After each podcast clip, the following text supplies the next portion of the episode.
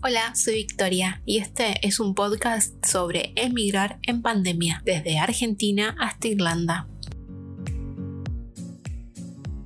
Como mencioné anteriormente, el tema de la vivienda es amplio y un poco complejo. Es por eso que en este episodio voy a desarrollar cuáles son las variantes y situaciones que hay que tener en cuenta. Lo más importante es saber que hay estafas constantes con la vivienda lo que en Argentina llamamos el típico cuento del tío. En general se maneja de esta forma. Publican las fotos de un departamento, dejan los datos de contacto y cuando alguien cae y llama, le dicen que el lugar está disponible inmediatamente. Si en ese momento vos haces el depósito con, mediante una transferencia, al otro día se encuentran y hacen la entrega de las llaves.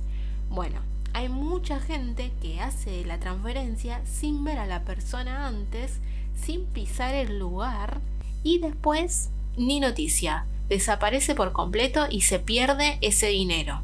La verdad es que tienen que ser muy buenos convenciendo por teléfono. En fin, hay que ser muy cuidadoso, visitar el lugar, conocer a la persona que nos habla por teléfono, eh, hablar de un contrato, que todo tenga un marco real y legal en donde sepamos que no nos van a estafar. Aquí se llaman scams, que las hacen generalmente con los alquileres, los cursos de idiomas y el PPS number, que consiste en que te llaman al celular y te piden los datos confidenciales e incluso datos bancarios. Entonces, es importante que no lo tomen a las apuradas al tema del alquiler. Nosotros alquilamos mediante inmobiliaria y de esta manera todo está un poco más claro por decirlo de alguna forma. Segundo, los documentos que nos pidieron para que podamos alquilar. Como requisitos son el pasaporte, un depósito del mes, el resto del mes entero del alquiler y algo muy importante, un número de teléfono irlandés. Por eso tuvimos que cambiar nuestros números y comprar un chip de acá. Por último, piden el contrato de trabajo con un recibo de sueldo para que quede claro que podés pagar el alquiler todos los meses, ¿no? Ellos tienen que tener esa constancia y seguridad. Después también nos pidieron una carta de recomendación de nuestro anterior landlord y nosotros le pedimos al dueño del Airbnb que habíamos estado un mes y sirvió. Otra cosa importante es ver varios lugares, no quedarse con el primero o con el más simpático. Algo que nos pasaba a nosotros era que todas las personas que nos mostraban los lugares nos caían súper bien, súper simpáticos, pero bueno, hay que elegir bien en base a las comodidades del lugar, la ubicación y que se asemeja al lugar que tienen pensado vivir. Otra cosa clave para nosotros era que el departamento tenga dos habitaciones, una obviamente para dormir y la otra para hacer la oficina. Sabíamos que íbamos a hacer home office y poder tener un lugar exclusivo para trabajar era fundamental. Otra cosa que nosotros queríamos era tener un balcón para poder asomar un poco la nariz y respirar aire puro. Después descubrimos que hay una terraza súper linda para cuando queremos cambiar y salir un poco del edificio.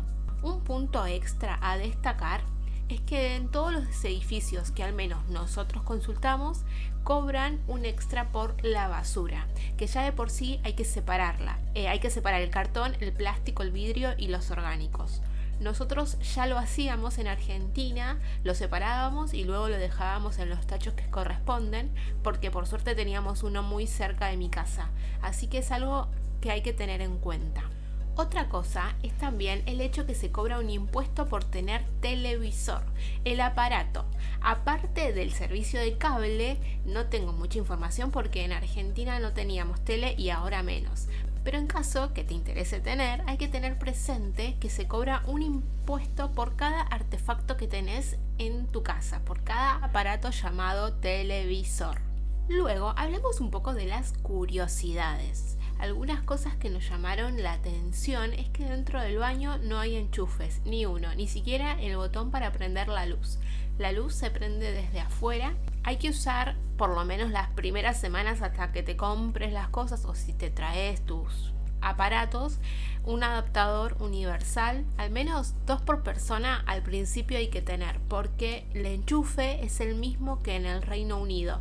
Entonces, por ejemplo, yo traje una planchita que Diego me compró en Alemania y acá la tengo que usar con adaptador creo que mm, en España me servía porque era el mismo enchufe, pero acá no. Otro ítem fundamental a tener en cuenta es que todo es eléctrico, por eso la cuenta de luz es algo a tener en mente como prioridad. Parece que acá hace frío en serio y es algo que vamos a descubrir en los próximos meses. El indicio que nos da que la cuenta va a aumentar bastante es que en cada espacio de la casa hay un calefactor. Hasta el pasillo de la entrada tiene un calefactor propio.